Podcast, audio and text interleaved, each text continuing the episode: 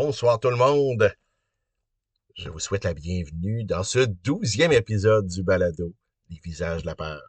Dans cet épisode-là, on va s'intéresser à la question euh, du lien entre la littérature et les jeux, que ce soit bon les échecs, que ce soit euh, des univers de jeux qui ont été transposés en romans, des romans qui ont été transposés en univers de jeux, des jeux qui sont introduits à l'intérieur du roman, ou encore des auteurs qui se sont euh, adonnés à écrire des livres-jeux ou même carrément des jeux.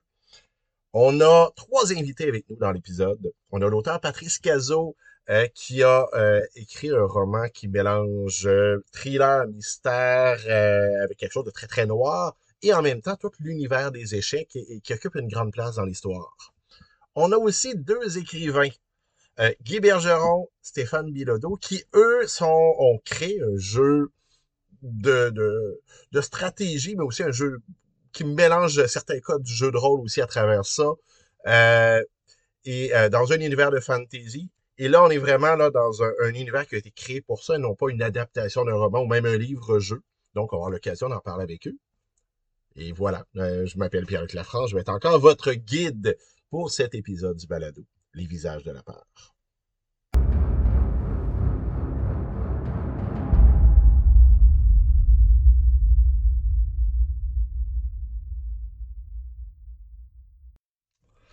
Quand on parle de jeux de littérature, ben c'est sûr que, bon, particulièrement pour les gens de ma génération, la première image qui nous vient dans la tête, ben, c'est tout ce qui est jeu de livre dont vous êtes le héros, c'est surtout ce qui est jeu de rôle. Euh, personnellement, je suis plus un, quelqu'un qui a grandi dans l'univers du jeu de rôle beaucoup plus que dans l'univers du jeu de, stratégie, même si j'ai joué quelques board games. Euh, j'ai eu euh, euh bon ma période euh, Donjons Dragon, mais j'ai joué aussi toutes les, les jeux de rôle dans l'univers du monde des ténèbres, Vampire et compagnie. À l'époque, j'avais lu euh, les romans aussi. Euh, j'ai aussi, bien sûr, joué à l'appel de Cthulhu, qui est euh, un des jeux auxquels j'ai le plus joué. Je trouvais que ça se prêtait bien, que c'était vraiment dans l'air du temps, parce que, bon, on va le voir plus loin, il y a un jeu en ce moment 100% québécois qui est en campagne de sociofinancement. On a le film Faradar euh, qui, qui à l'écran encore au moment là, de, d'enregistrer euh, ce balado-là, puis probablement au moment où vous allez l'écouter, là, si vous l'écoutez euh, à sa sortie. donc, Faradar qui est un hommage au jeu de rôle. pour ceux qui connaissaient déjà le court métrage euh, honnêtement, je vous conseille pas de le réécouter avant d'aller voir le film. Le court métrage euh, qui dure une dizaine de minutes, en gros, reprend une scène. Ben, en fait, dans le film, on a une scène qui reprend pratiquement tel quel le court métrage avec un contexte différent, des personnages un peu différents, euh, mais qui, qui, le reprend. Donc, honnêtement, de le réécouter juste avant, ça peut vous gâcher un des bons moments du film.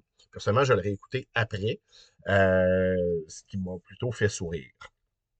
Faradar, pour ceux qui ne connaissent pas, euh, c'est une gang de colocs qui vivent ensemble, qui ont la même partie de jeu de rôle depuis 18 ans. Euh, deux, des, deux des joueurs euh, sont un peu fâchés contre un troisième qui est parti, qui les a lâchés pour aller vivre avec sa blonde.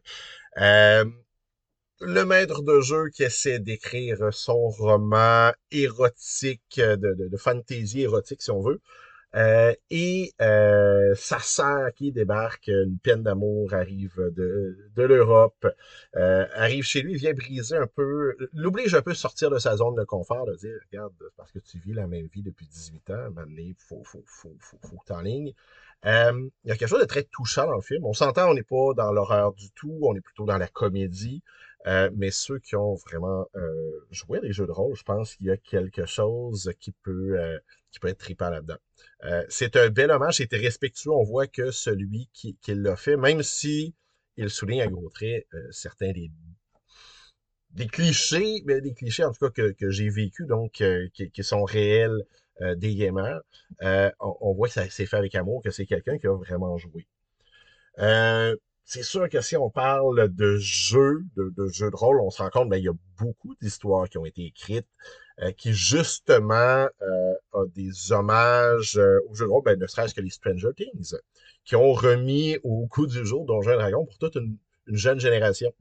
Euh, J'ai des fils qui sont secondaires et à un moment donné, bon, J'en ai un qui s'est pris de, d'amour pour les jeux de rôle. Euh, c'est venu d'un de ses amis et l'a mis en question. a découvert ça par Stranger Things. Euh, il y a aussi tous les jeux intégrés, les tournois, les, les, compétitions, les Hunger Games de ce monde. Euh, on parlait de livres dont vous êtes le héros, mais c'est sûr que nos amateurs ici d'histoires un peu plus noires, euh, probablement que vous connaissez déjà les livres dont vous êtes la victime, euh, qui a euh, un, côté, ça se lit comme un roman. Euh, on n'a pas autant de choix que dans un livre dont vous êtes l'héros traditionnel. On n'a pas besoin de tirer de dés. mais bon, chacun de nos choix nous emmène dans une destination un peu plus horrible. il y a un plaisir à y trouver. Il y a on parlait de, de, de jeux de rôle tout à l'heure, puis je, vais avoir un côté un peu plus fantasy euh, dans cet épisode-ci parce que vous allez voir avec mes invités, puis, et ça s'y prête bien. Euh, mais moi, un des films qui m'avait marqué quand j'étais jeune, un des films qui fait que j'ai joué au jeu de rôle plus tard, c'était L'envol des dragons, qui passait à l'époque à Ciné Cadeau, où tu avais carrément un, joueur de jeu de rôle qui se retrouvait dans un univers de fantasy. Euh, un contexte un peu similaire. il y avait un roman de ça je me souviens plus, je sais qu'il y avait le terme dragon dedans, où c'est quelqu'un qui se retrouvait dans un univers de fantasy, euh, qui était un joueur de jeu de rôle, euh, et qui se retrouvait, qui devenait un dragon. Euh, semble-t-il, on, m'avait dit que ça avait été une des inspirations pour l'envol des dragons, même si dans les faits, il y a quand même pas mal de différences entre les deux.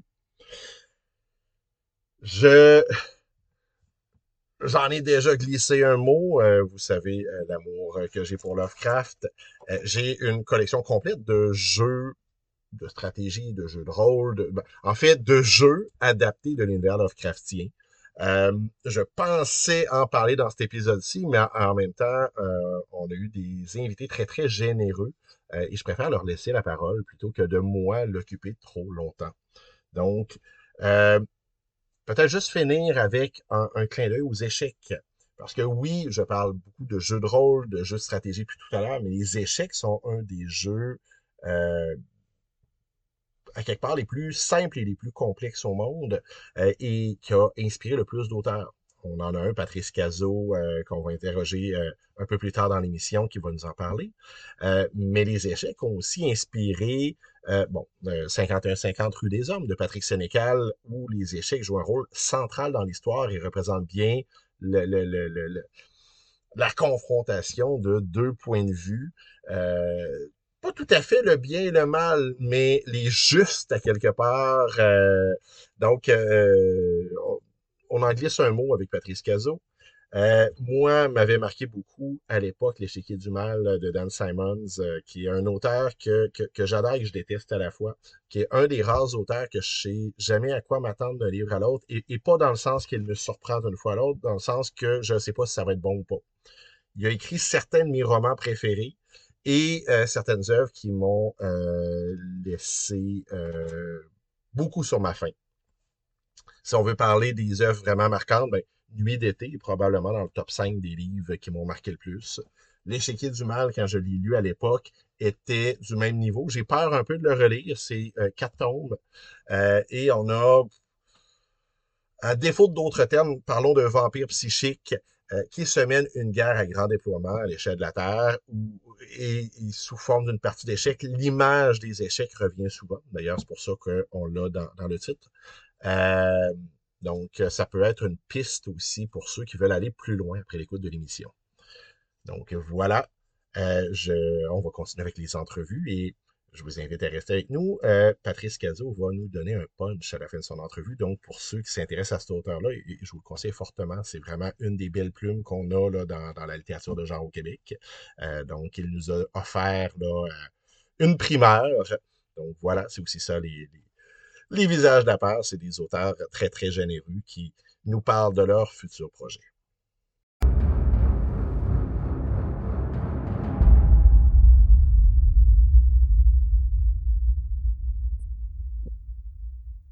Bienvenue au balado Les visages de la peur. J'ai la chance d'avoir avec moi l'auteur Patrice Cazot.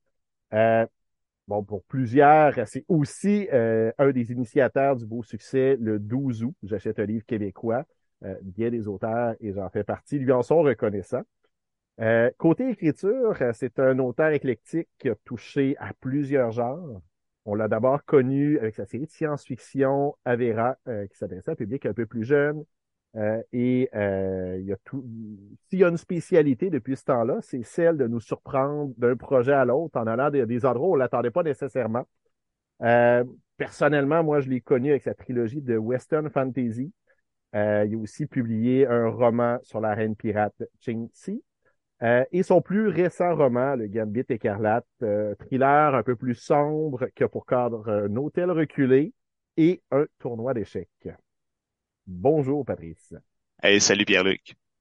Euh, ben, on va commencer d'ailleurs avec le, le, Gambit écarlate. Peux-tu me parler un peu de, de, de l'histoire et de qu'est-ce qui se passe là-dedans? Ben oui, ben oui, mon, mon, mon semi-pitch d'ascenseur pour utiliser les, les lecteurs. Là.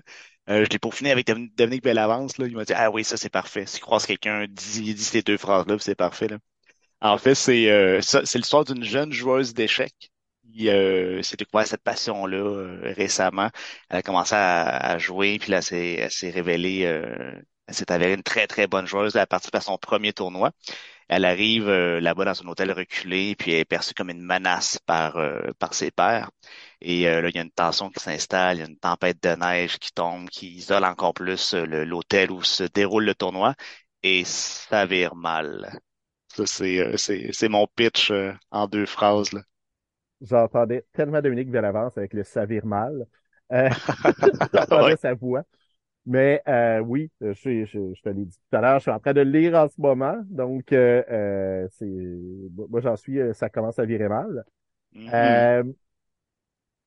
Est-ce que tu es toi-même un joueur d'échecs? Parce qu'il y a quand même beaucoup de, de, de références aux échecs. Un côté, puis je vais te faire le compliment, puis ça, je, reviendrai à ma question, mais ce qui est le fun, c'est qu'il y a un côté quand même technique, mais accessible même pour les gens comme moi qui jouent pas. Euh, ou qui n'ont pas mm. joué depuis longtemps. Où on est capable de percevoir ce qui se passe, d'avoir une bonne idée de la partie en cours, mais que ça ne devient pas jamais qu'on s'exclut de la conversation, de dire, OK, là, euh, je vais sauter ces deux pages-là, un peu comme quand Jules Verne arrivait dans des euh, deux pages où il décrivait les poissons dans le fond de l'océan. donc ça, c'est très bien réussi. Mais donc, je reviens à ma question. Est-ce que tu es un joueur toi-même? Oui, oui, oui, j'ai, je suis un joueur d'échecs. J'ai, euh, j'ai tout le temps aimé jouer aux échecs. J'ai appris ça quand j'étais très jeune. C'est mon père qui m'avait appris là, sur, un, sur un, superbe jeu, un superbe plateau là, ouvragé. Là. Je, j'ai des souvenirs là, dans, mon enfance. Là. Je me souviens que très jeune, j'avais même commencé à ben surclasser mon père très jeune, j'avais même commencé à battre des euh, d'autres adultes autour de moi. Je sais à quel point ces gens-là étaient bons euh, dans ma tête. Euh, j'étais un génie là, quand j'avais six ans, là, mais là, est-ce que réellement j'avais j'avais j'avais du réel talent, je sais pas. Et oui, pendant longtemps j'ai joué. Puis je te dirais que le, le, ça a fini par s'estomper, mais euh, c'est pendant la pandémie avec le, la fameuse série euh, de Queen's Gambit que ça avait repiqué, ça avait fait rejaillir un peu mon, mon intérêt. Je m'étais euh, remis à jouer, j'avais j'avais j'ai il y, a, comme eu un boom dans l'intérêt pour les échecs à ce moment-là. Puis il y avait il y a un maître international, un international master, Levi Rossman, qui s'est mis à faire des recaps des des euh, à commenter les tournois d'échecs. Puis là, je commençais à écouter ça sur, YouTube. Le gars, il est dynamique, il est ludique, puis il, il injecte beaucoup de, de, de plaisir là-dedans. Puis là, ça avait, ça avait ravivé mon intérêt. Fait je me suis mis à consommer de façon quotidienne là, des, euh, des recaps, comme des gens qui peuvent, maintenant regarder euh, des reprises de games de hockey. Là. Moi, je regardais des reprises de games d'échecs aux grandes dames de ma copine qui, elle, elle comprend absolument pas qu'est-ce que, quel intérêt qu'on qu'on pense. Hey, hey, il a poussé son pion en H5, mon Dieu, c'est fou. Elle est comme, mais qu'est-ce qui se passe? Pourquoi tu me racontes ça? Alors, ben oui, voilà. Euh, oui, je suis un joueur d'échecs. Et euh, j'imagine euh, qu'un peu comme ton personnage, bon, elle, elle a commencé à ce moment-là, mais que toi, tu euh, tu me disais, tu as, recommencé avec la pandémie, mais j'imagine l'accessibilité de jouer en ligne contre d'autres joueurs aussi fait partie de ce plaisir-là. Ah oui, absolument. Absolument. Parce que je, je, jouais régulièrement avec mon frère, mais euh, je, le, je le plante à toutes les games. Il est comme tanné. Oui, j'ai renouvelé mon, mon bassin d'adversaires.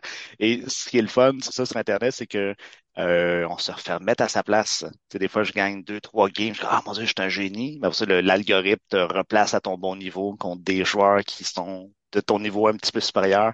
Et là, mon classement dégringole. Donc, euh, ça, ça fait partie du plaisir des échecs. Être bon aux échecs, c'est gagner une game sur deux. C'est là qu'on est bon aux échecs.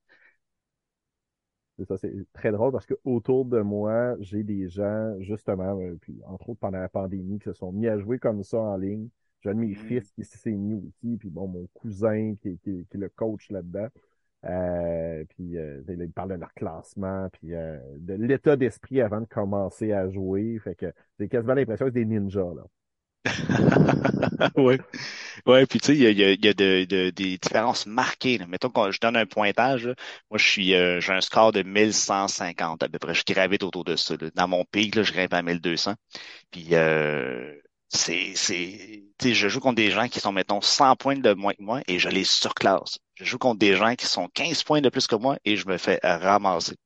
Je joue au soccer avec un, un ami péruvien qui me dit Ah, je joue beaucoup euh, au Pérou. Toi, j'ai vu que tu as écrit un livre sur l'échec. Peux-tu me donner des cours? Fait que là, on jase un peu avec. Puis là, je suis fini par lui demander Mais t'es quel, t'es quel classement, toi?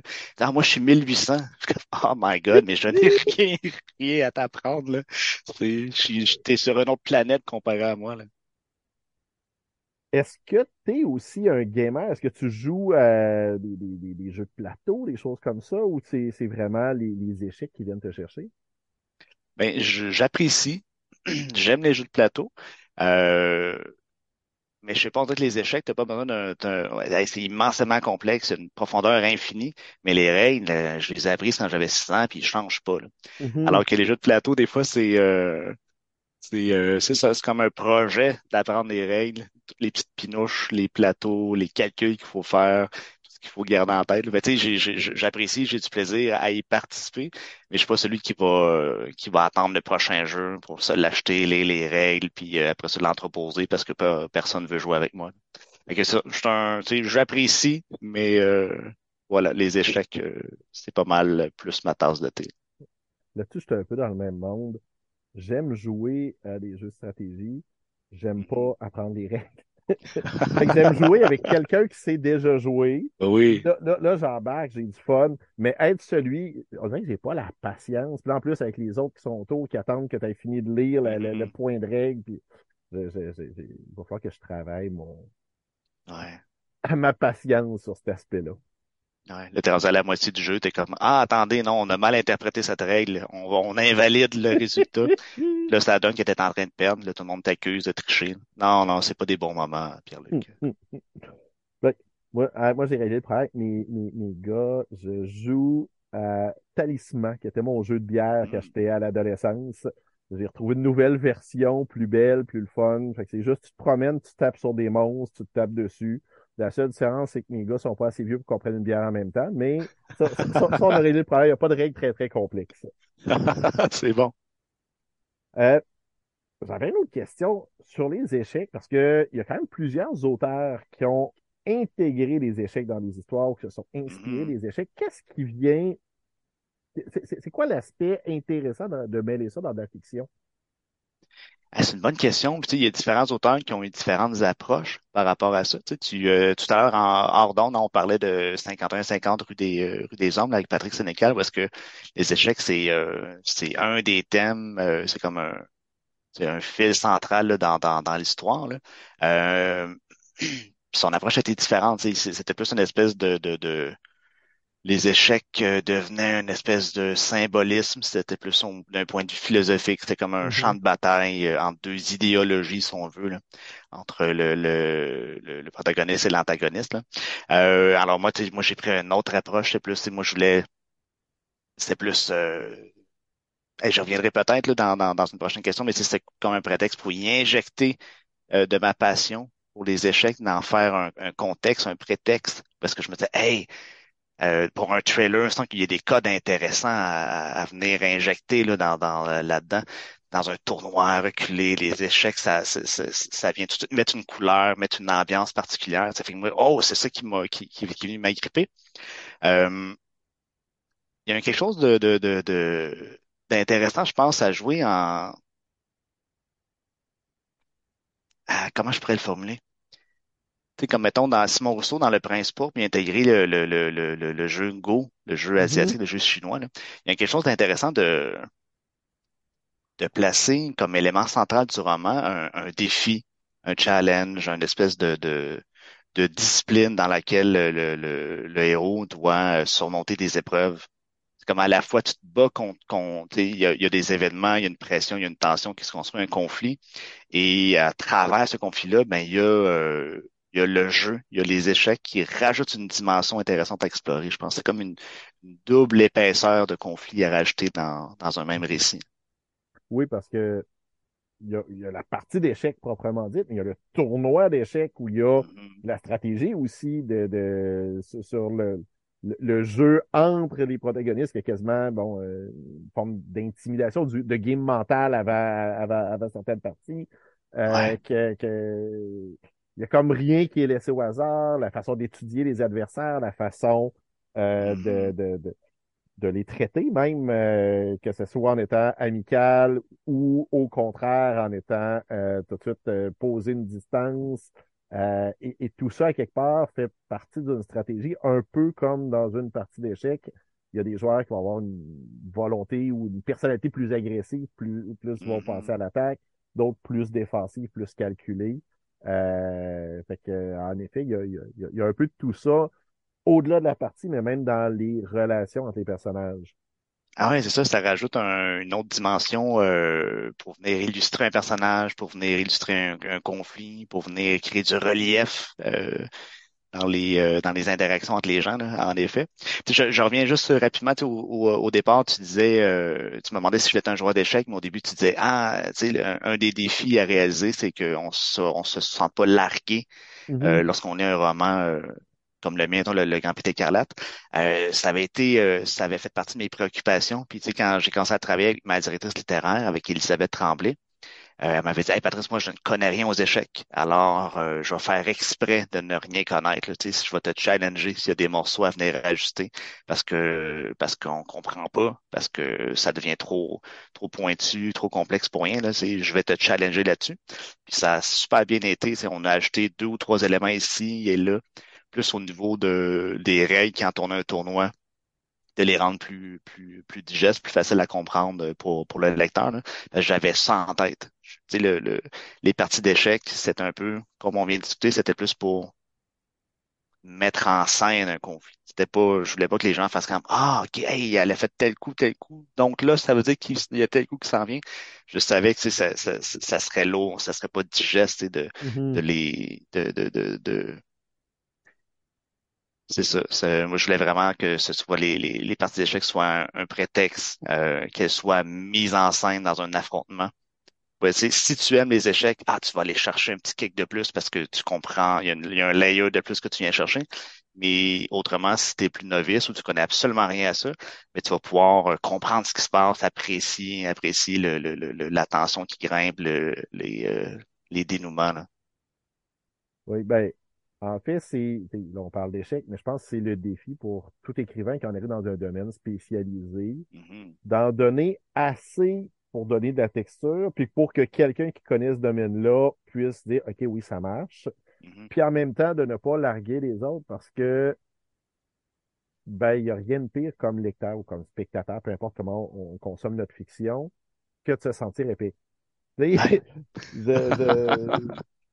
y, a personne qui aime ça, se sentir exclu de la conversation. Puis c'est pour ça que euh, dans une autre vie, à un moment donné, euh, en scénarisation, un des principes qu'on disait, c'est si tu as deux spécialistes qui parlent ensemble, mm-hmm. assure-toi à un moment donné d'avoir un néophyte à côté d'eux autres pour, pour les obliger à ramener ça sur, sur, sur, sur, de quoi que peut comprendre le spectateur, parce que autant le spectateur peut être complice d'un personnage qui comprend pas, autant le hmm. spectateur déteste être celui qui comprend pas. Ah ouais, ah absolument.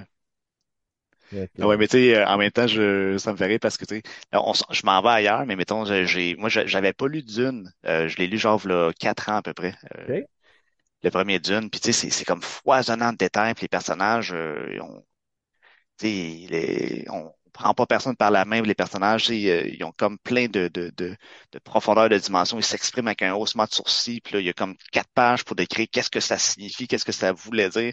Moi, je, mais je ne comprends absolument rien à ce qui se passe. Je suis complètement largué. À un moment donné, on, s'abandonne, on est comme, mm-hmm. on se sent attiré par cette profondeur-là. On sait comme, hey, il se passe de quoi? Il y a, il y a une texture, il y a un sous-texte, il y a quelque chose qui vient, qui vient m'agripper, puis on dit, ah, je ne comprends pas, mais je l'accepte et je On, on, finit par être enseveli par, euh, euh, la complexité. Mais, je me faisais le constat que ben, il n'y a plus personne qui écrit même aujourd'hui. Et puis, je pense que le, le aujourd'hui, on n'aurait pas la, patience de se dire Ah, je comprends rien, c'est des spécialistes, au-dessus de mon niveau, mais c'est correct, je l'accepte et je vais quand même apprécier le chemin à parcourir. C'est un bon exemple. En effet, euh, ben, un des auteurs les plus exigeants que j'ai, et je sais qu'il y a des que, j'adore, mais que je suis toujours largué les 50 premières pages, mm. euh, c'est bon, il, est décédé l'an dernier, Peter Straub. Euh, les 50 premières pages de ses livres, à chaque fois, je me dis Ah, je m'embarque-tu vraiment là-dedans? Les 50 premières pages, j'ai l'impression d'arriver au milieu d'une histoire que je comprends pas, de, de, de, de, de... Puis à un moment donné, les choses se mettent en place. Euh, mais c'est vrai qu'il y a toute une catégorie de lecteurs qui ne passeront jamais par-dessus ces 50 premières pages-là. Mm-hmm. euh, fait que, ben, il, y a, il, y a, des choix de public cible aussi, il y a des, des, choix d'auteurs, des choix euh, de, de, Mais, euh, ouais, j'avais pas pensé à Dune sur, sur cet aspect-là, mais c'est vrai que mm-hmm. ça fait partie des, des œuvres avec lesquelles j'ai grandi. Fait que je la prends un peu pour acquis, là, mais euh, ouais, ouais, ouais. Ben, même juste le film. Euh, je l'ai vu, ben, le, plus récent. Euh, je l'ai vu avec mon, mon, mon, fils, mon plus vieux. Il adorait ça.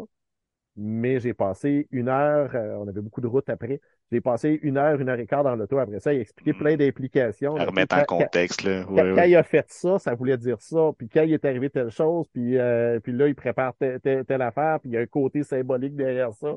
Puis, OK, lui, il savait qu'elle allait arriver telle chose, puis il est allé pareil. Puis euh, fait que, oui, j'imagine euh, le, premier contact avec le livre doit en faire partie aussi. Ouais, ouais, ouais.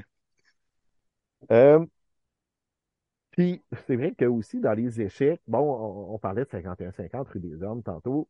À quelque part, il y a, il y a quelque chose d'un peu manichéen aussi, le blanc contre le noir, le bien contre le mm-hmm. mal, ou du moins une conception, euh, parce qu'on est plus en, zone de gris chez, chez Sénécal, mais on a souvent euh, moi, une œuvre qui m'avait marqué à l'adolescence, c'était L'échiquier du mal de, de Dan Simons, où mm-hmm. c'est pratiquement une partie d'échec à, à, la grandeur planétaire et les pions sont des humains. Euh, et il y avait quelque chose de très manichéen aussi là-dedans, euh, de, de, le bien contre le mal. Il y, y, a quand même quelque chose qui frappe l'imaginaire, le blanc contre les noirs, le, euh, où les limites sont très, très tranchées. Euh, il y a plein de subtilités, mais tu sais qui est ton ennemi? Euh, fait que je, pense que ça fait partie aussi du, du charme des échecs, même pour quelqu'un comme moi qui n'est pas un joueur d'échecs. Ouais, ouais, ouais, ben c'est ça, tu sais, euh, quand j'ai eu ce flash-là, je disais, hey, ben voilà, tu sais, je cherchais, je voulais écrire un trailer, je voulais écrire de, de l'horreur, puis euh, je, développais des idées, puis euh, j'arrivais pas à trouver quelque chose qui me satisfaisait, puis c'est quand j'ai quand j'ai fait, hey, mais dans mon quotidien, qu'est-ce que je fais? Je consomme des échecs à tous les jours ah ben voici un contexte intéressant, voici quelque chose que oui ça a déjà été exploré par euh, par, des gens, là, je je, l'ai pas inventé ça. Là. Je veux dire, hey, de, placer ça dans un contexte, dans un tournoi d'échecs, hey, il y a, y a, quoi l'explorer, il y a des saveurs, puis tu sais, je pense que ce dont tu parles, le, les échecs qui est associé à ça, le point de vue euh, des, pièces noires et blanches, euh, l'opposition, euh, c'est, ça venait on, peut puiser dans ces codes-là qui vont, qui vont faire jaillir des images qui sont peut-être faciles au lecteur de, de, de s'imprégner d'une certaine atmosphère. J'en ai glissé un mot dans, la présentation au début. Tu es, un auteur qui est très éclectique. Tu as touché à toutes sortes de genres. Est-ce que c'est une volonté affirmée de ta part? Est-ce que c'est un hasard? Euh, qu'est-ce qui fait que tu touches à plein de genres comme ça? euh, je m'éparpille, Pierre-Luc, c'est tout ça que je comprends dans, dans ta question? Ah, ben, je, suis, je, suis, dans la même catégorie. Fait qu'il y a, pas, ah, il y a pas de jugement là-dedans. non, je j'en sentais pas, je te rassure. Mais euh, non, ça ça, ça, ça pas été un choix conscient. Absolument pas. Ça a été vraiment au gré de, de, de, de ce qui me passionnait, de ce qui m'inquiétait. J'ai tout le temps, euh, j'ai tout le temps choisi mes projets avec quelque chose qui venait euh, me harponner en pleine poitrine. De dire, hey, c'est ça que je veux écrire. c'est ça qui, qui m'intéresse. Ah, c'est dans cette zone-là que j'aimerais aller. Ça, ça a été, euh, ça a été naturel. J'ai commencé en effet par ma série de science-fiction pour un public un peu plus jeune, de science-fiction plus jeunesse. Euh, la transition, ça a été mon, mon autre grand projet fort, je pense, c'est ma trilogie de Western Fantasy. J'ai investi tellement, tellement d'énergie dans, dans cette série-là. Puis euh, après ça, ben ah, ben voilà, je suis allé vers l'historique. Là, je m'en vais vers le trailer, mais ça n'a jamais été, ça fait pas partie d'un, plan de match, d'un, d'un sentier que j'ai que j'ai tracé. Euh, comme on disait euh, tout à l'heure avant d'entrer en autre, ben j'en, j'en déblaye quelques-uns, des sentiers à la fois. J'ai, j'ai une bonne pelle, j'ai une bonne paire de bras. Ça me, ça, me fait pas peur de, d'en, d'en déblayer. Mais c'est parce qu'après ça, hey, j'ai, j'ai, j'ai un nombre fini de livres dans le corps que je vais pouvoir écrire dans ma vie, que je vais avoir la chance de publier. Euh, et je trouverais ça immensément triste de dire Ah, mais je peux pas l'explorer ça, même si ça me tombe bien gros, parce que j'ai commencé par là. C'est dans mm-hmm. ce chemin-là que tu sais, je veux dire, j'ai une job de jour avec la, dans laquelle c'est il y a une hiérarchie, j'ai un patron, j'ai des tâches à accomplir, tu sais, j'ai ça. Mais du côté artistique, dans ma vie, dans ma vie d'artiste, dans ma vie civile, ça va. Tu sais, je sais, il y a des règles établies, il faut que je les suive. Dans ma vie d'artiste, ben, est-ce que je peux au moins faire ce qui me tente, tu sais, aller explorer des, des morceaux que l'énergie qu'on déploie là-dedans, dans, dans, dans nos œuvres, ben, j'ai goût d'aller à la, à la chasse de, de, de, de, ce qui me drive, là, de, ce qui, euh, de ce qui me réveille la nuit. Là. Donc euh, voilà, est-ce que c'est un bon choix de carrière? Est-ce que c'est intelligent de le faire comme ça? Est-ce que est-ce que je est-ce que je mélange mon, mon, mon lectorat? Parce que je, je le conçois, celui qui, qui lit la science-fiction et qui lit Averia, ben il a peut-être pas le goût d'aller lire mon roman historique ou mon Western Fantasy ou mon euh, et vice-versa. Hein. Mais, mais voilà, moi j'ai fait le j'ai fait le si j'ai fait un choix, c'est le choix de ne pas me cantonner euh, dans un seul genre là, c'est le fan qui parle. Euh, bon, un de tes, projets dans lequel tu as passé beaucoup de temps, tu en as parlé, c'est ton Western Fantasy. Que c'est un univers que tu as l'intention de revisiter à un moment donné. Y a-tu des projets de ce côté-là, euh, quelque part embryonnaire, ou euh, c'est fini, c'est une partie de ta vie qui est passée, qu'on est passé à autre chose? C'est drôle, hein, parce que, tu sais, on me posait beaucoup la question pour Averia, ma science-fiction. Ah, vas-tu revenir? Vas-tu la revisiter? Puis, ça ne m'appelle plus. J'ai l'histoire que je voulais écrire, euh, la science-fiction, j'ai encore des thèmes qui viennent me, me, me, me tracasser. L'histoire de, de révolution, là, ça, ça m'appelle encore. Je sens que j'aurais encore de quoi à sortir à ce niveau-là. Mais l'univers Averia, la science-fiction même, ah non, c'est, je l'ai fait, c'est réglé. Le Western Fantasy, euh, euh c'est, pas fini. Pour moi, là, ça a tellement été un univers riche. Le, le, le, le, la collision entre le western et le fantasy, un, western dans lequel j'ai injecté des éléments fantastiques, ça crée tellement de relief, il y a tellement encore de, matériel à explorer. Euh, J'en ai parlé à mon éditeur. Euh, c'est de son côté à lui, c'est une trilogie, ça va, c'est une trilogie. Un tome 4, c'est d'un point de vue commercial, c'est invivable. Ça, ça, ça mm-hmm. ne pourrait pas se faire. Par contre, il croit tellement dans ce que j'ai fait, puis lui-même est un fan de cette œuvre-là. Il dit, euh, je trouve s'il y a autre chose que tu penses que tu peux explorer, euh, oui, absolument. Donc oui, j'ai des, euh, j'ai des, euh, j'ai, des idées en tête, j'ai des idées. Ok, je, je, je, je suis très content. encore. Parce que, en effet, au-delà des personnages, je, je trouvais qu'il y avait un univers que, que, que j'avais le goût de revisiter comme lecteur, donc je suis content de savoir que l'auteur a envie de le revisiter aussi. Ouais, je, t'en reparle. Sinon, euh, est-ce qu'il y a des, des, des, des, choses qui arrivent, des choses sur le faux, des choses dont on peut parler? Je suis, conscient qu'avec les aléas de l'édition, on peut pas toujours parler de, de, tous les projets, mais est-ce qu'il y a euh, des, des choses qui arrivent dans les prochains mois? Ouais, ben là, j'ai euh, ouais, il y a deux, deux petits morceaux que je pourrais peut-être te partager. Le premier, euh, c'est encore embryonnaire, entre guillemets. J'ai, j'ai un gros travail de recherche que je suis en train de, de, de terminer. Moi, j'ai une passion pour l'histoire. Tu, l'as présenté tantôt, j'ai écrit un roman euh, sur euh, euh, dans la collection Conquérante sur Shang-Chi, la reine pirate, un, une vraie personne qui a existé, un personnage historique qu'on connaît peu, mais qui est tellement sûr euh, qui est un personnage grandiose. Donc moi, j'ai une grande passion pour l'histoire, j'ai étudié là-dedans à l'université. Et là, je viens d'abattre un énorme travail de recherche euh, d'une passion que j'ai depuis que je suis tout petit sur euh, moi, les, les, les, les sociétés précolombiennes, ça vient, euh, ça, ça déclenche chez moi un, un intérêt euh, in, euh, voyons, insatiable. Voilà, disons, disons-le comme ça. Puis euh, l'histoire euh, de la chute de Tenochtitlan, Mexico Tenochtitlan, la capitale des, euh, on, on, dans le vocabulaire aujourd'hui on dit les Aztèques, c'est pas un vrai terme. À, à l'époque c'était des des Mexicas. Puis euh, c'est tellement plus complexe, tellement plus riche, l'histoire de ce qui s'est déroulé, de ce premier contact-là. Moi, c'est ce qui m'intéresse, le, le choc de ces sociétés-là, des sociétés précolombiennes avec les conquistadors qui sont arrivés.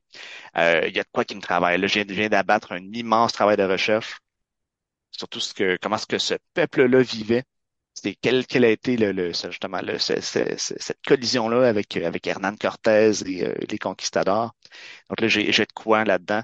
Mais là, ce qui, cette histoire-là en tant que telle doit être racontée, c'est tellement riche. Et là, je me dis, hey, moi, j'avais un flash d'intégrer une dimension d'horreur là-dedans. Là, je, je suis encore en train de me questionner, de me dire, est-ce que, hey, dans, dans le climat où on est, est-ce que c'est un manque de respect de, de, de Mhm. venir euh, travestir l'histoire et ajoutant des- une dimension fantastique? Euh, alors que la réelle histoire est tellement, tellement riche, tellement intéressante. Là, je suis en train de regarder comment est-ce que je vais utiliser ça, là, mais j'ai, ça, j'ai ça en dedans de moi qu'il faut que, que, que j'écrive. Ça sera un. Puis encore là, c'est, c'est, c'est, c'est le genre de projet que quand j'en parle à mon éditeur, il est comme Hey, je te fais tellement confiance, puis je, je, je veux qu'on soit publié, mais il va être tough. Il va être tough à, à vendre. Mhm. C'est qui, qui, qui attend ça, là, un livre sur la chute de Tenochtitlan? Je sais pas. Je sais pas. Mais c'est ça, j'ai, j'ai, j'ai, j'ai j'ai ça que je travaille en ce moment. En, en tant que membre de la génération qui a grandi avec les mystérieuses cités d'art, euh, Mhm. moi, ça m'intéresse. J'ai tout fait écouter à mes enfants. Ah Donc, oui, euh, ah oui. quand tu me parles d'une passion, cette période-là, ça, ça résonne. Et moi, ça a pris naissance vraiment. euh, Mhm. c'est la première œuvre que je me souviens d'avoir terminée. Ah euh, ouais. que, que- que je souviens que j'ai écouté tous les épisodes, que je suis rendu jusqu'à la fin. Euh, les Mystérieux d'Art, ça m'avait vraiment marqué. Puis ça avait euh, éveillé ma curiosité sur cette période historique-là, sur cette région du monde-là aussi. Que, euh, Ah, ça, a été marquant, je pense, comme série euh, pour les gens de notre génération. Tout à fait. Que, euh, on va suivre ça avec attention. Ben merci, merci. Euh, c'est ça, c'est c'est- c'est ce que je travaille là. Sinon, euh, hey, euh, Pierre-Louis, je te, je te, je te mets à la confidence. OK. Je, je m'en vais dans cette direction-là. là. Brièvement, là, je te, je te, je te raconte ça. Euh, j'ai un roman qui sera publié euh, d'ici la fin de l'été. C'est dans les, c'est dans le, dans, dans le train-train de mon éditeur. là. Le, il- il- le roman, la direction littéraire est terminée. On s'en va vers la révision euh, linguistique. Euh, la la première personne à qui j'en parle de façon officielle, là, je vais publier un conte interdit d'ici la fin de l'été dans- avec les éditions euh, Corbeau. OK. OK. Fait que t'as- t'as- là, on sent l'artillerie lourde. Mhm. Ouais, ouais, en effet. Là, euh, et ça, ça- ça a été le fruit d'un long processus quand j'ai quand j'ai commencé à travailler là-dessus avec mon avec mon éditeur, tu sais, il m'a fait la proposition du compte et j'ai ça l'a mijoté dans ma tête pendant euh, plus de six mois avant que j'écrive la première ligne. Et une fois que j'ai écrit la première ligne, en un mois et demi, j'avais euh, bouclé euh, le projet. Ouf, OK. Puis on rappelle que tu travailles, euh, que, que, que t'écris pas à temps plein euh, veut dire ça a roulé pas mal. Ouais, ouais, ouais. ouais, ouais. J'ai, j'ai, j'ai j'ai très, très hâte parce que, tu sais, le, ce qui m'intéressait, moi, dans, dans le compte interdit, là, euh, c'est ça le prétexte de la série, mais je voulais vraiment aller là-dedans. Très, très fort, c'était de regarder quelle est la morale derrière le conte et de la tordre, cette morale-là. Je voulais pas que ce soit le, le, le- que, que le, que mon compte interdit, ça soit juste, euh, comment je dire ça? Ah, que les éléments du conte, ce soit comme juste, euh, couleur, une apparence, un, un contenant. Je voulais que dans le contenu, c'est ça que je voulais m'intéresser. Je voulais voir, hey, qu'est-ce que le conte nous raconte? Hey, mon Dieu, il va, falloir que je trouve d'autres mots que ça. hein. Qu'est-ce que le conte nous raconte? Qu'est-ce que le récit venait, venait, venait, venait mettre de l'avant? Puis de voir, il n'y avait pas grand-chose à twister pour aller chercher la, l'horreur humaine derrière ça. Je vais vraiment m'intéresser à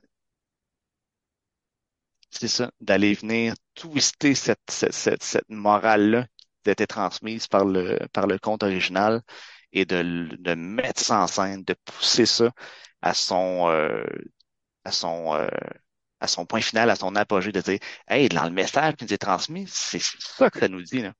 Ça veut dire quoi, ça? Quelle est la conséquence de ça? C'était de, de, de, de, pousser cette logique-là jusqu'à son maximum. Je trouve ça intéressant comme, euh, comme mouvement parce que malheureusement, Disney est venu gâcher ça à toute une génération euh, d'enfants. Mm-hmm. Euh, mais quand on regarde les contes originaux, on se rend compte, un, qui sont très cruels. Tu sais, il y a quelque chose de, Ouais. de très dur là-dedans. Tu sais, même, prenons une histoire classique, Les Trois Petits Cochons, ça reste que dans la, les, les versions, on peut pas dire version originale, mais dans les versions plus anciennes, euh, le loup mange les cochons et à la fin se fait bouffer par le dernier cochon. Là. C'est pas... euh, et ça amène que c'est pas la même morale. À quelque part dans Disney, ce qu'ils disent, c'est ben, fais-toi-en pas si t'as pas fait ta job comme il faut, tu peux toujours aller voir ton frère qui a mieux travaillé. Mhm. Euh, alors que quand tu te fais bouffer par le loup, ce qu'ils disent, c'est si t'as pas bien travaillé, dès qu'il y a un problème, t'es dans l'art. Ouais, il y a une Celui conséquence, que- là. Ben, c'est ça. Puis celui qui a bien travaillé, ben, lui, il n'a pas à s'en faire. Euh, puis il va même pouvoir, métaphoriquement, ben là, carrément, il n'y a, il y a pas de métaphore là-dedans, il bouffe le loup, mais il va pouvoir devenir plus fort euh, euh, après le problème. Fait que, c'est, c'est, fait justement, d'aller ces morales-là, le, le- côté, comme je un peu cruel, un peu quasiment tordu dans certains comptes, euh, j'imagine qu'il peut avoir beaucoup de fun à, à pouvoir ramener ça, puis dire, OK, je vois l'essence, euh, et, et j'injecte encore un peu plus de noir, euh, un peu plus de, de, de, tordu euh, à travers ça. Donc, euh, ben, j'ai bien hâte de, de, de lire ça. Donc, c'est cet été, euh, vers la fin d'été que ça devrait paraître? Je pense qu'on vient de perdre Patrice. Euh, donc, euh, ça va être à suivre. Compte interdit euh, de Patrice Cazot. Vous l'avez appris en primeur dans, dans le balado Les visages de la peur.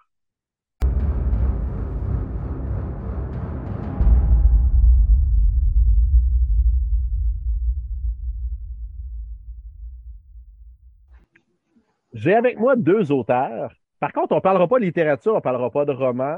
Euh, ben, d'un côté, on a Guy Bergeron. À titre d'auteur, il a publié beaucoup de romans de fantasy. Euh, il a aussi écrit euh, un de mes coups de cœur, mes romans préférés là, dans l'univers des clowns vengeurs, euh, Valse Ah ouais? macabre. Ouais. Euh, il a écrit un roman plus noir aussi, Evelyne est morte. Euh, donc, quand même touché à, à différents genres, mais majoritairement dans le domaine de la fantasy. Mhm. Euh, on a aussi son complice, euh, Stéphane Bilodeau, qui a aussi publié euh, de la fantasy euh, pour, pour les jeunes, euh, qui a fait beaucoup de livres-jeux aussi, euh, les séries À vous de jouer, À toi de jouer, euh, et, et qui a aussi un intérêt marqué là, pour les jeux de société. Si je ne me trompe pas, tu en as déjà quatre à ton actif? J'en ai deux, puis on est sur le troisième actuellement. OK, là, c'est le troisième. OK, c'est ça. Je savais pas si c'était trois avant lui ou. Parfait. Euh, D'ailleurs, ben, la raison pour laquelle vous êtes là ce soir, c'est justement un nouveau projet euh, qui est actuellement en campagne de sociofinancement sur Kickstarter. Euh, puis, ben, le sujet de l'émission, euh, c'est le, lien justement entre le jeu, le côté ludique, euh, aussi la littérature. Donc, je ne peux pas vous passer à côté euh, de, de- vous inviter. Euh, je ne sais pas lequel des deux veut commencer. Peut-être juste me parler d'invocation, me dire de, de- de quoi ça parle au juste. Vas-y, Stéphane, si tu veux. Yes. Merci, merci. D'abord, euh, Pierre-Luc, je te remercie de nous avoir invités. Ça nous fait toujours plaisir de nous parler de notre, notre euh, passion comme telle. Euh, écoute, nous autres, on est des, des joueurs de Donjons Dragons depuis bien des années. On était des maîtres jeux. D'ailleurs, euh, je ne sais pas si je dois dire ça, là, mais je joue encore une fois par semaine avec la même gang que je jouais quand j'étais jeune. Wow. Euh, j'ai été longtemps, hein, moi, éduqué par les livres dont vous êtes les héros. Donc, j'ai quand même fait deux séries complètes. Reprendre, c'est- Donc, le jeu en soi est vraiment, je te dirais, là, euh, une passion pour nous autres, autant moi que, que pour Guy. Fait que Guy, nous autres, on se connaît parce qu'on est deux auteurs, on se voit souvent dans les salons comme tel. Puis, on, se parlait beaucoup de, de Donjons Dragons. Puis là, on a décidé de se faire un jeu. Puis, il m'a expliqué ça, là, ce qui va vraiment intéressant dans ce jeu-là, c'est qu'on on est habitué à jouer à des jeux de table. Fait qu'on on dit, qu'est-ce, c'est quoi les jeux qu'on aime? Puis qu'est-ce qui manque dans ces jeux-là? Puis qu'est-ce, quelle est notre valeur ajoutée? Fait que notre valeur ajoutée, bien sûr, nous, c'est notre plume. On a cette capacité-là de créer l'immersion hein, dans le jeu. Fait qu'on l'a exploité pleinement dans ce jeu-là. on a aussi exploité toute notre. On s'est dit, ce serait intéressant de pouvoir asseoir autour d'une table autant des enfants d'un peu plus bas d'âge, puis des, des, des, adeptes de Donjons Dragons, puis même ceux qui ne sont pas, pas des initiés. Comment qu'on fait ça pour emmener les gens dans notre univers, tout en respectant finalement la, facilité d'utilisation des jeux? Ça, c'est un, critère qui est extrêmement important. L'autre critère qu'on avait aussi, c'est qu'on voulait qu'ils soient bilingues. On voulait être capable de dire anglais-français. Puis ça, je pense que c'est une belle initiative. C'est, je vous donne un exemple là, sur, euh, mettons, quand on rencontre une créature, ben, d'un côté, tu as la fiche en français, ta vire de bord est en anglais. Fait que c'est une belle aussi, outil éducationnel pour les jeunes pour apprendre aussi la langue. Puis en même temps, ça nous permet de, toujours en respectant le français du Québec, de pouvoir étendre aussi notre jeu euh, à travers le monde. C'est un peu ça, hein, le, c'est ça. Un peu ce qu'on a fait aussi, c'est qu'on offre beaucoup des, euh, scénarios d'action, un petit peu des versions courtes, parfois, puis des versions plus longues quand le monde veut euh, être plus immergé un petit peu dans l'histoire, puis tout ça, développer plus les caractères, tout ça. Fait qu'il y a toujours une partie pour jouer plus vite. Ben, toujours, ça dépend des, lieux visités, là. puis il y a une partie plus longue. Le jeu s'appelle euh, Investigation. Investigation, j'avais évoqué ça, désolé. Mais, oui. là, mais là, Pierre-Luc, il se demande, vous parlez de votre jeu, de quoi ça parle, votre jeu? Bon, c'est ça. On t'a rendu là de parler de notre jeu comme fait. En fait, ce qu'on a voulu faire, tu vas le voir, on n'est pas loin dans les livres dont vous êtes les héros, parce qu'on veut que le jeu, c'est un jeu coopératif, donc tu as des classes de personnages qui se mettent ensemble pour faire une quête. Mais ce qui est vraiment intéressant dans ce jeu-là, c'est que tu vas pouvoir jouer plusieurs fois le, jeu, puis avoir des quêtes différentes. Ben, c'est la même quête, mais les événements vont être différents comme tel. Bon, pour te résumer ça, finalement, il y a, on peut jouer de 1 à 6 personnages. Les personnages ont six classes, donc ça peut être un, barbare, ça peut être un archer, ça peut être un druide, ça peut être un sorcier, ça peut être un monk, un moine, un moine, ou ça peut être aussi un minotaure. Donc on a des personnages qui ont leurs propres caractéristiques, leurs forces, leurs habiletés euh, spéciales. Euh, et puis le roi nous choisit parce qu'il y a un événement particulier qui s'est passé. C'est un de tes amis qui est décédé lors d'une visite dans un, dans un village au sud du continent. Puis, il nous demande d'aller faire une investigation parce que la raison qu'ils lui ont donnée, c'est qu'il est tombé en cheval. Mais tu sais, c'est un, chevalier de haut niveau. Là. Fait que c'est sûr qu'il n'est pas mort en tombant en cheval. Fait qu'on nous envoie, nous, notre équipe, pour investiguer finalement. Là, ce qu'on va faire, c'est que rendu à la ville, on commence à voir du mouvement autour de la ville, puis on veut aller parler au marquis qui est là pour essayer de comprendre ce qui s'est passé. Mais personne ne nous laisse rentrer parce que c'est au même moment, il y a un grand tournoi. Donc, c'est le tournoi annuel de la, de la ville comme tel. Puis la seule façon de parler au roi, c'est de participer au tournoi puis se démarquer. Parce que le roi va parler avec ceux qui se démarquent, ceux qui sont rendus plus populaires comme tel. Fait que ce Le tournoi va devenir notre, notre couverture finalement pour enquêter un petit peu sur le. C'est ça. Fait que dans le, jour, dans le jour où on assiste à des épreuves du tournoi. Ça dure cinq jours. Puis le soir, on fait de l'investigation comme tel. Ce qui est intéressant dans notre jeu, il y a neuf places à visiter. Donc, quand on fait l'investigation, on a neuf endroits. de mémoire, tu as l'auberge, tu as la boutique, tu as le. Euh, la maison abandonnée, la ruelle sombre, la tour, le château, en tout cas. La chapelle, etc. Mais étant donné que le temps manque dans une soirée, on peut en faire juste cinq des neuf endroits. Donc, il faut choisir minutieusement qu'est-ce qu'on fait parce qu'il se passe des trucs différents d'une place à l'autre, puis dépendant de la journée qui est d'une place à l'autre comme tel. Tout le long de cette investigation-là, on va récupérer de l'art, de la popularité, parce que la popularité elle va nous servir parce qu'il y a des gens qui ne parlent pas à des mm-hmm. gens qui ne sont pas populaires, puis bien sûr aussi des cartes d'indices des cartes qui vont nous donner des indices, ça va nous emmener dans un univers où est-ce que vont nous expliquer qu'il y a des phénomènes qui se passent à tel endroit, il y a des, morts vivants qui se promènent à tel jour, à tel endroit, etc. Donc, ils vont nous aider dans cette quête-là. Puis tout le long de cette aventure-là, ce qui est vraiment intéressant, c'est en fonction de la popularité, des indices qu'on va trouver, euh, des grades qu'on va faire quand on gagne des tournois, etc. Ben, le roi, on va démystifier finalement la, quête, puis le roi va nous récompenser par un statut comme tel. Fait que euh, si on, si on va parfait, on va devenir un chevalier suprême. Puis si c'est pas parfait, parce qu'on n'a pas trouvé tous les indices qu'il fallait trouver, on va Ça, ça, il y a plusieurs niveaux, ouais. ouais. C'est ça. Fait que d'un côté, tu as l'investigation qui est à moitié du jour, puis là, euh, euh, le tournoi, pardon, qui est la moitié du jour, puis là, c'est des épreuves très différentes. C'est comme si c'était des jeux en soi, l'épreuve du tournoi. Puis euh, le soir, tu as l'investigation comme telle. Les personnages vont monter de cinq niveaux. Il y a cinq journées. Fait qu'à chaque journée, les personnages montent de niveau. Fait que quand ils montent de niveau, ben, ils montent, il y a des objets différents qu'ils peuvent récupérer. Il y a des, euh, des, grades, des habiletés différentes, etc. Ce qui est vraiment aussi intéressant, c'est que dépendant des endroits, il y a comme des mini-quêtes qui sont là. Je vais vous donner un exemple de mini-quête. Euh, le, le, le, le, cléric, là, quand tu vas au prêtre, le prêtre. Ben, le prêtre offre un service que si on trouve trois objets qui appartenaient aux défunts, ben, il peut communiquer avec les morts. Fait que ça peut être une mini-quête où ce que les gens se mettent à rechercher des objets qui appartenaient euh, au marquis pour pouvoir le, le pas au marquis, mais le, au baron. Au, baron pour pouvoir lui, essayer de, de, pouvoir communiquer avec lui. Un autre quête, c'est qu'ils entendent parler qu'il pourrait avoir un genre de loup-garou dans les ruelles sombres. Donc là, ça se pourrait qu'ils s'en aillent à voir s'ils peuvent le trouver ou le récupérer. Fait qu'il y a plusieurs de mini-quêtes comme telles. Euh, mais tu as comme une grande quête principale, puis tu as des mini-quêtes euh, comme telles.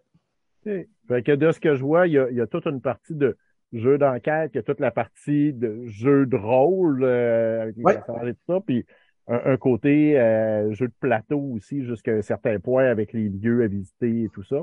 C'est ça. On essaie de, excuse, Vas-y. Steph. on essaie de, de mêler un petit peu euh, stratégie, un petit peu de chance. Euh, il y a un peu de tout, là. Ça dépend des choix que tu vas faire aussi. C'est stratégique aussi. Ouais. Mais pas assez, mais pas trop. Parce que quand même, les fans de combat, là, il y a des combats. Il y a, Ah oui, il y en a plein. cinq- 50 créatures à combattre. Exemple, quand on va à l'écurie, ben, à l'écurie, il y a la- euh, le gars qui est là, qui s'appelle Marc, je pense, il y a toujours des problèmes avec ses chevaux. Fait que nous, il nous confie des tâches pour aller euh, essayer de voir qu'est-ce qui se passe. Puis il y a toujours des combats qui se passent. Fait que c'est sûr qu'à toute fois qu'on va à l'écurie, on va avoir à combattre toutes sortes de créatures. Mais il va en avoir, exemple, dans la maison abandonnée. Là, on est plus dans les morts vivants. Fait qu'il y a des combats qui vont se faire là.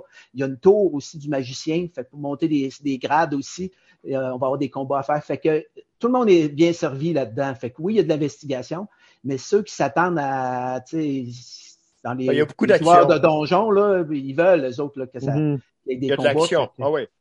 Il y a de l'action en masse. Puis c'est un jeu qui est assez long. Là, euh, il nous reste quelques tests à faire, mais disons que c'est entre 10 et 15 heures, mais tu peux le séparer aussi là, en, tu sais, tu En peux, pas journée obligé de en jouer.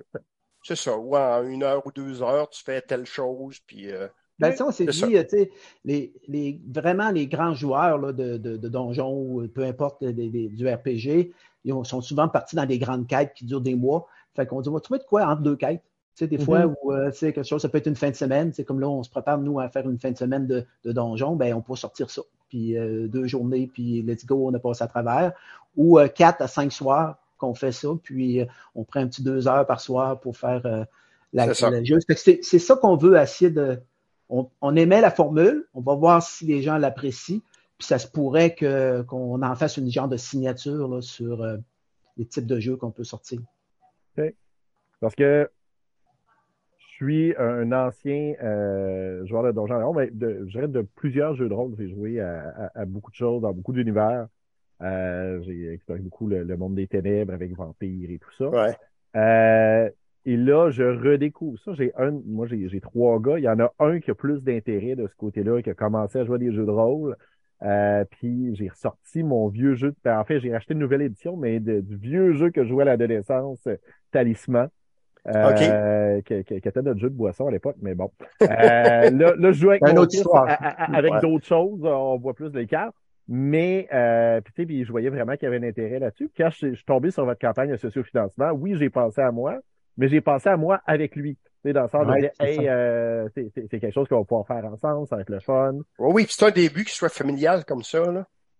Donc, euh, je trouve, trouve ça intéressant là, que, Ouais. que, que ce soit là. Puis, vous m'avez parlé de votre rencontre, les salons du livre et tout ça, mais qu'est-ce qui fait qu'à un moment donné, on s'assure, on se dit, hey, on va créer notre propre jeu, puis, puis comment on développe l'univers ensemble aussi? Ben, c'est la faute à Stéphane. il y avait, il y avait eu l'idée de base, puis on s'était toujours dit que, à un moment donné, on ferait de quoi ensemble. Ce serait le fun, tu sais. Puis là, il y avait une idée, il m'en a parlé, puis on est parti avec ça, puis euh, on a élaboré ça, mais c'est, bon, je fais pas, on fait pas pitié, là, mais c'est de l'ouvrage aussi, mais nous autres, on a du fun, on a un fun monstre à faire ça. là. On finit, quand on finit nos, nos soirées, on est content. C'est comme si on aurait joué finalement toute la soirée. Ouais, ouais, on a hâte, on a euh, hâte. ouais, on en a hâte, on en a hâte, euh, c'est ça. Puis, euh, non, écoute, je ne pouvais pas euh, trouver meilleur partenaire euh, que Guy. Là. Avant, si je, je proposais plein de projets, mais il n'y avait jamais le temps. Il travaillait trop. Là, il est à retraite. Fait que là, il y a plein Ouais. de temps. Fait que là, pas intéressant tes projets aussi. Ah, C'est pas vrai. ah, mais faut pas dire ça. Surtout pas quand on est en nombre. Faut pas dire ça. Ok. Puis concrètement, t'sais, Ouais. quand, quand vous créez, ça, ça se passe comment? Est-ce que vous êtes ensemble? Est-ce que c'est en Zoom, en Team, peu importe? Euh, quand, En team. En team, beaucoup. Euh, on, on a chacun nos forces, nos faiblesses, mettons. puis là, ben, on travaille euh, chacun de notre côté, puis on se voit une fois par semaine. On se rencontre, puis là, on se pose des questions, on se challenge. On, des choses qui se font mieux euh, de, de visu, là, que par team. Mhm. Mais sinon, tout le reste de la semaine, on est en team, chacun notre bord.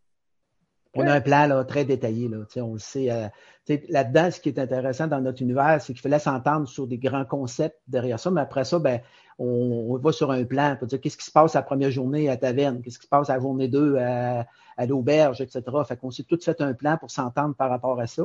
Euh, fait que ça, on a travaillé peut-être un peu plus là-dessus. Puis après ça, ben, c'est de l'écriture. Mhm. On écrit ce qui se passe. Puis, tu sais, une fois qu'on a fait euh, une journée, deux, trois événements, on a compris ce que l'autre voulait avoir. Là. On a emmené, euh, moi, ça, c'est un peu, je- tu vas retrouver ça dans toutes mes séries, un petit personnage qui est drôle. En fait, dans, dans ce cas-là, il s'appelle Jack, puis c'est une, euh, C'est un furet. un furet. Euh, Des fois, je me mêle entre une marmotte ou ben, je sais pas trop. Mais en fait, ce qui, est- ce qui est vraiment drôle dans ce personnage-là, c'est que le, le roi nous l'a envoyé en disant, tu sais, on a comme compris quand il nous l'a envoyé qu'il y avait hâte de s'en débarrasser. Puis le furet, il parle, tu sais.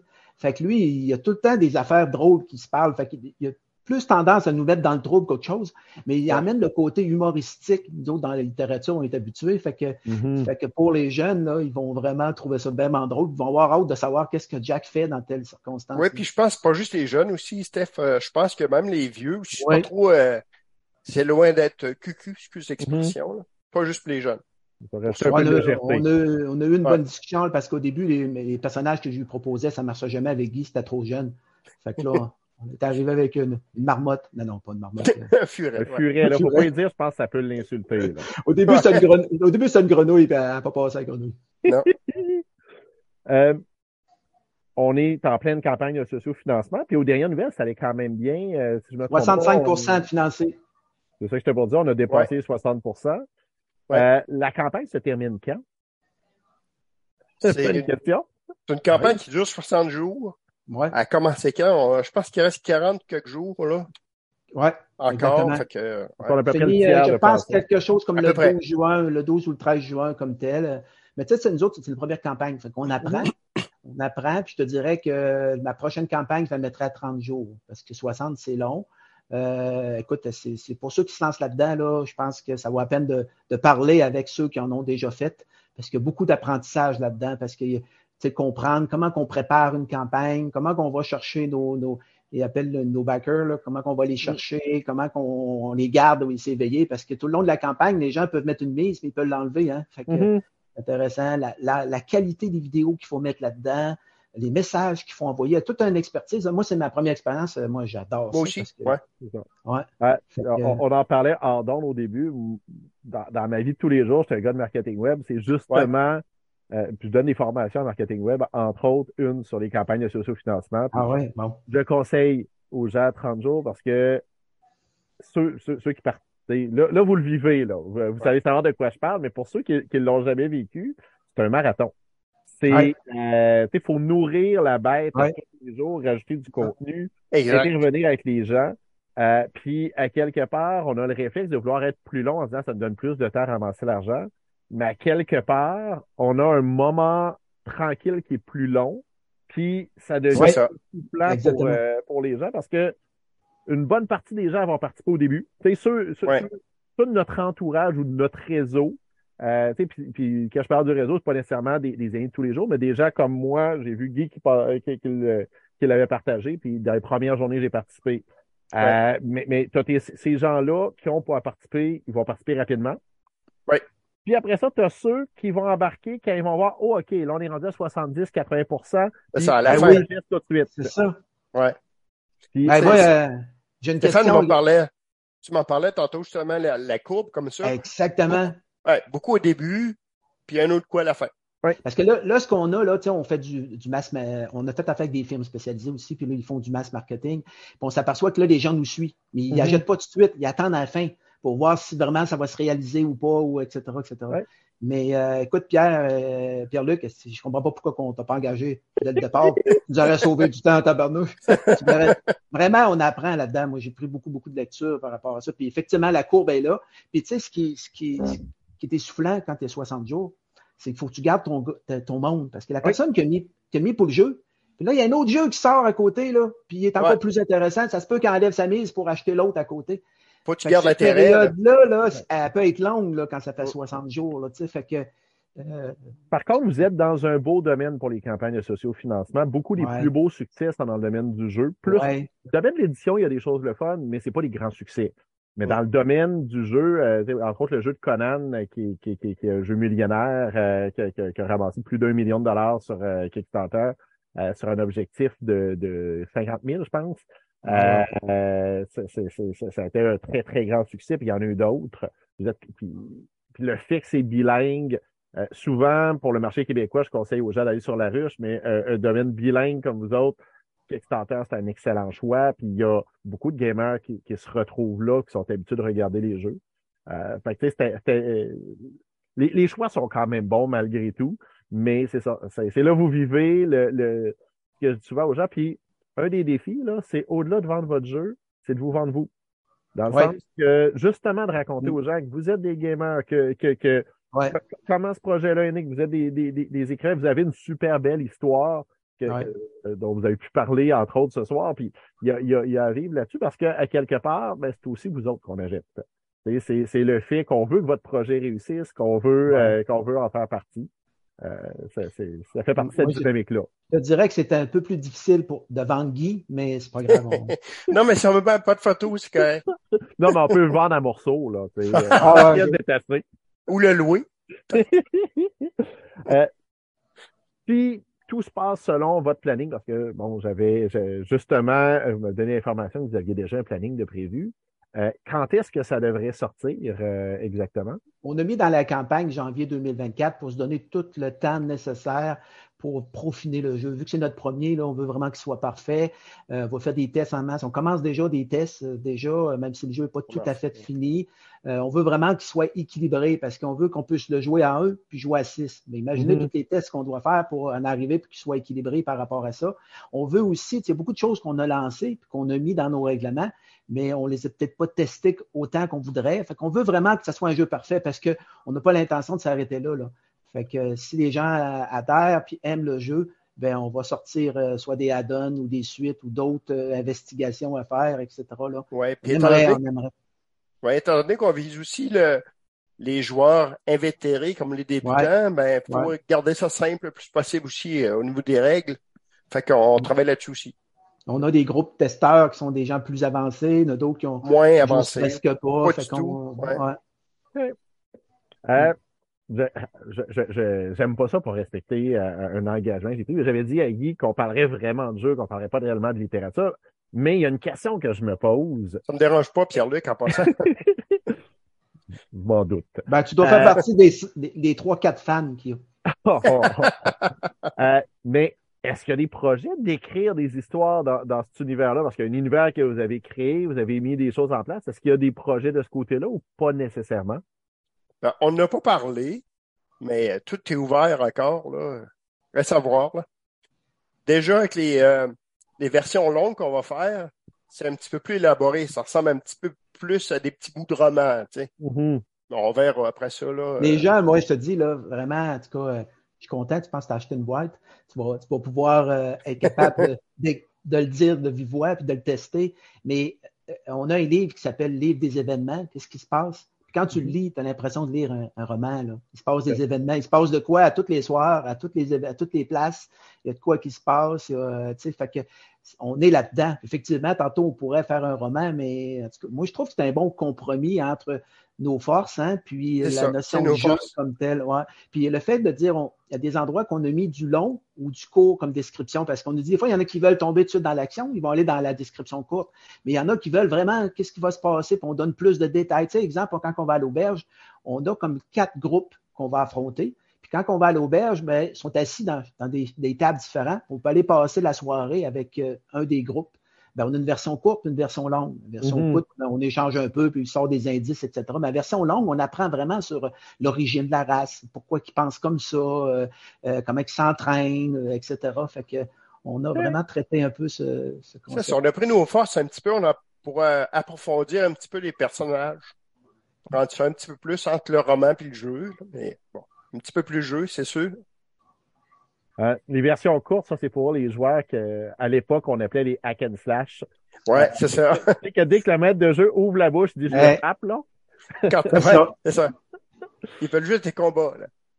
Ben, c'est correct. Hey, Ah euh, ben, les gars, je vous remercie de, de, de vous être prêtés au jeu. Puis, euh, je, je, veux, je veux quand même que vous confirmiez parce que j'ai j'ai l'air de, de, de participer à toutes les campagnes, tout ça. Puis, il y a des gens qui se demandent si c'est vrai.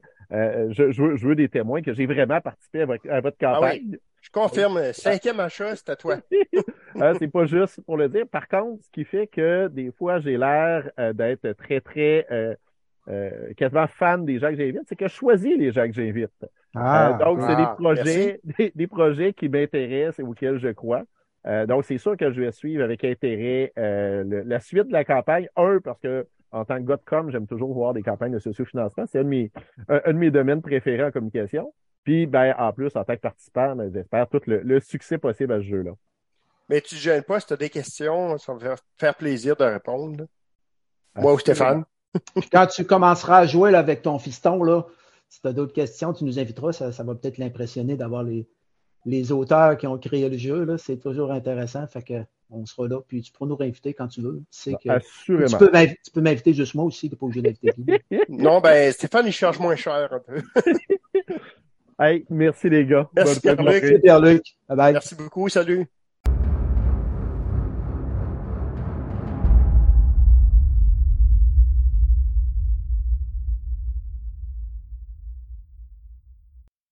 Et voilà, c'est ce qui met fin à une autre émission bien remplie euh, du balado Les Visages de la Peur. On a encore dépassé le une heure. En même temps, c'est l'avantage de ce genre de projet-là qui est pas...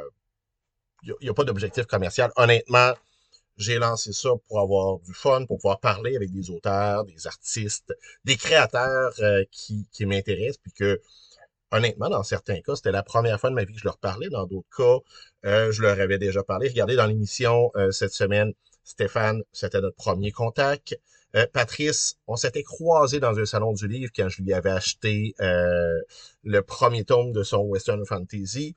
On a échangé un peu. On, on sait qui on est, mais c'était la première fois qu'on parlait vraiment. Euh, dans le cas de Guy, on se connaît un peu plus, mais encore là, c'est pas quelqu'un que j'appelle chaque semaine, mais c'est quelqu'un que j'ai toujours du plaisir à rencontrer j'ai toujours du plaisir de pouvoir discuter. J'espère que vous avez trouvé ça aussi intéressant que moi. J'espère que vous avez pu apprécier la générosité des artistes qui participent. Euh, on se revoit le mois prochain, au mois de mai. Et euh, au mois de mai, on va avoir une thématique différente. En fait, on va parler de littérature jeunesse. On va parler de romans fantastiques, de romans d'horreur pour jeunes. Et je vais essayer qu'il y ait quand même une bonne partie de ces livres-là, de ces œuvres-là, euh, qui soient intéressantes aussi à un lectorat adulte. Honnêtement, euh, dans mon cas, je suis tombé très très tôt dans le roman adulte. Quand j'avais 12, 13 ans, ben, c'est Stephen King que je lisais. Moi, pour moi, mes romans pour adolescents, c'était ça. Par contre, à l'âge adulte, j'ai découvert plusieurs auteurs qui écrivaient du fantastique, de l'horreur, euh, pour les jeunes, mais qui étaient intéressants pour les adultes aussi. Des gens comme Daniel Cernine, des gens comme Claude Bolduc, et il y en a eu d'autres par après, et je continue à en lire. Donc, je vais vous partager cet aspect-là, et je pense que même si... Euh, pour la plupart, j'imagine que vous êtes des adultes, euh, ben, je pense que vous pouvez y prendre un certain plaisir. Euh, J'en parlais, j'ai lancé ce projet-là pour mon plaisir, mais je suis content de voir que vous êtes de plus en plus nombreux à me suivre. Euh, je le vois avec les statistiques d'écoute. La plupart des épisodes, là, maintenant, ont dépassé la centaine d'écoutes sur la plateforme principale de Balado Québec. Je sais que c'est diffusé ailleurs, mais j'ai pas nécessairement accès à tous les chiffres. Donc, je vous remercie de me suivre. Honnêtement, euh, je, je pensais j'avais pas de volonté euh, euh, de, de, de, grand public ou quoi que ce soit là-dedans. Puis je comprends que c'est encore niché, mais c'est le fun de voir qu'il y en a d'autres qui participent là-dedans.